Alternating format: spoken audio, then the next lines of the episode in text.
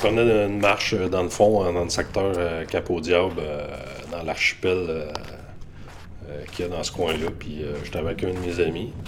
On a tombé là-dessus vraiment par hasard.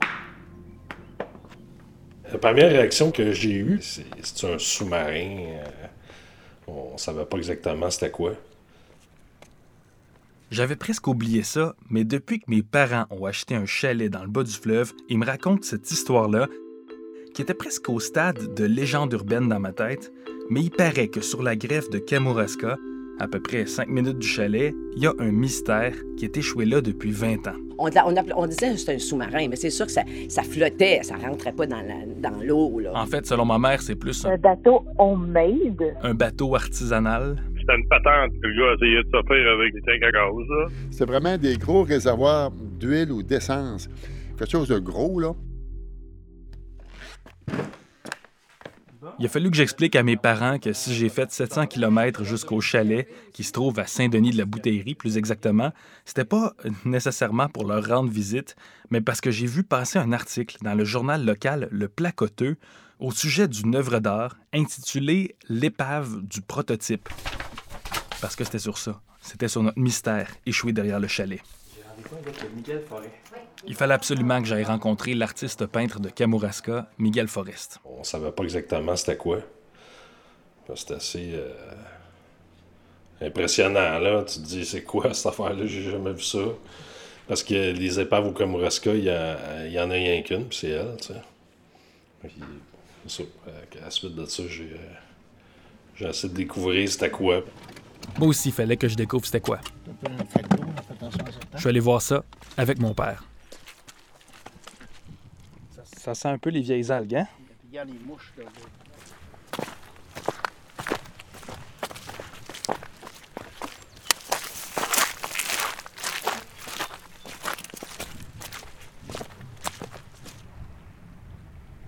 Où ça? Ah! OK, proche de même. Je regardais au loin, mais non, il est, vraiment à côté de nous. Là. Il apparaît tout d'un coup. C'est une espèce de tube d'à peu près 20 mètres de long, peut-être. Quelque chose de même. Et euh, ça ressemble à un sous-marin vu de l'extérieur. Il y a une espèce de petit cockpit là, qui sort. Mais sinon, c'est un, un immense cylindre, si on veut. Ça ressemble pas à un bateau, hein? Ah non, écoute, là. Bonjour.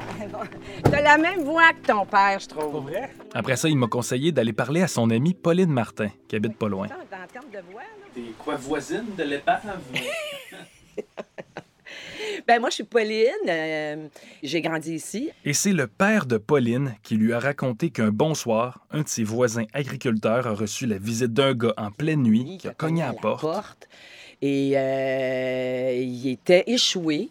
Puis il dit, ben c'est ça, euh, il voulait se faire tirer le, le, Là, je sais pas s'il avait dit son sous-marin ou son embarcation. En tout cas, fait qu'ils sont allés là en pleine nuit, puis ça a tiré ça.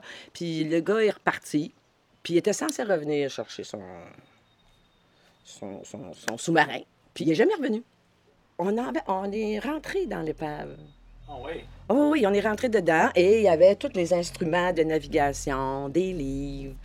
Euh, c'était tout organisé pour, euh, pour quelqu'un qui partait pour euh, un voyage, là, un petit bout il voyait à peu près rien. Là. Il y avait peut-être, euh, là, ça, je me souviens pas, il y avait-tu comme un genre de télescope? Ça ressemblait à une grosse, euh, gros réservoir d'eau chaude ou de, propane. Euh, Mais on se disait, faut que ce soit un moyen uluberlu d'avoir pensé que tu pouvais naviguer avec ça, surtout dans le fleuve.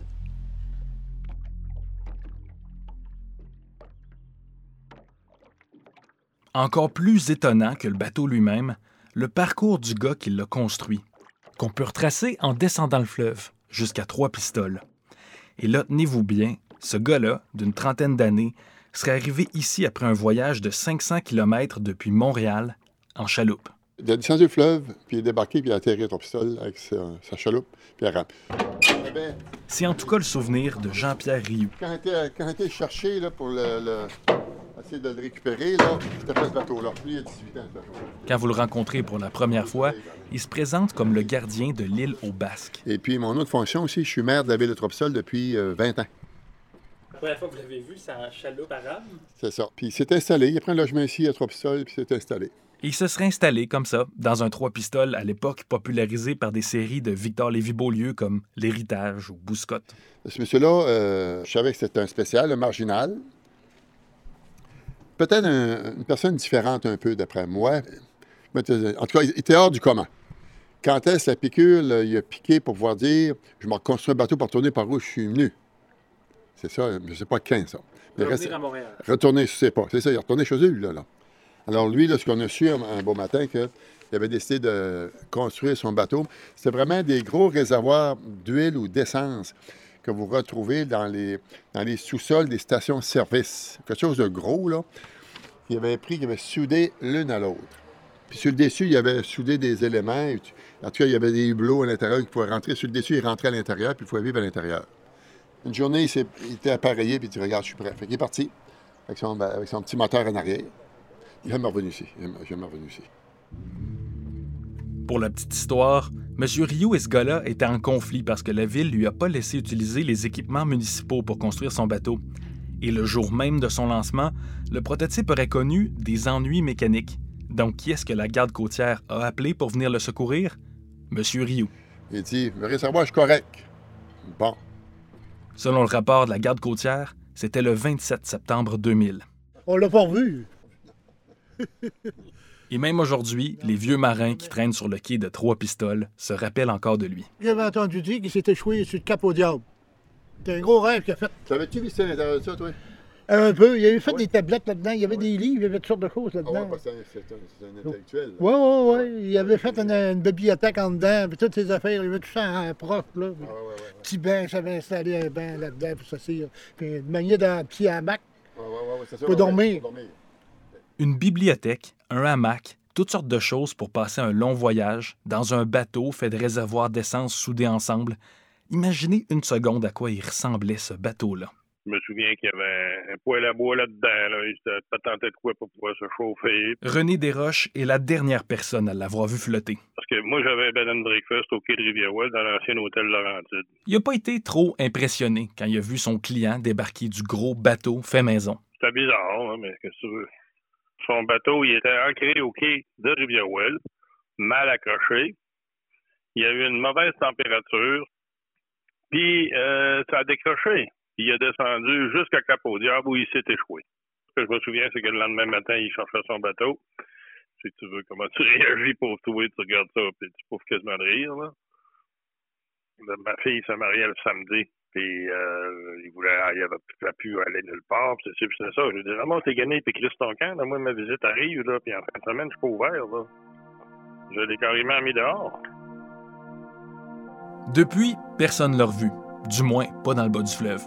Selon la rumeur, il serait peut-être mort, mais j'aime mieux croire qu'il est parti se construire un autre bateau quelque part. Le, temps a passé, puis c'est comme un fait qui est disparu de la carte, puis c'est bonjour. C'est un, quelqu'un qui est passé ben, avec ce qui était, de, sa façon d'être, d'agir, puis il est reparti, puis il fait partie de notre univers du bout du quai ici. Mes recherches ont démontré que le navire a jamais été enregistré, qui est donc sans propriétaire légal. Il tombe sous la responsabilité du receveur des épaves de la garde côtière.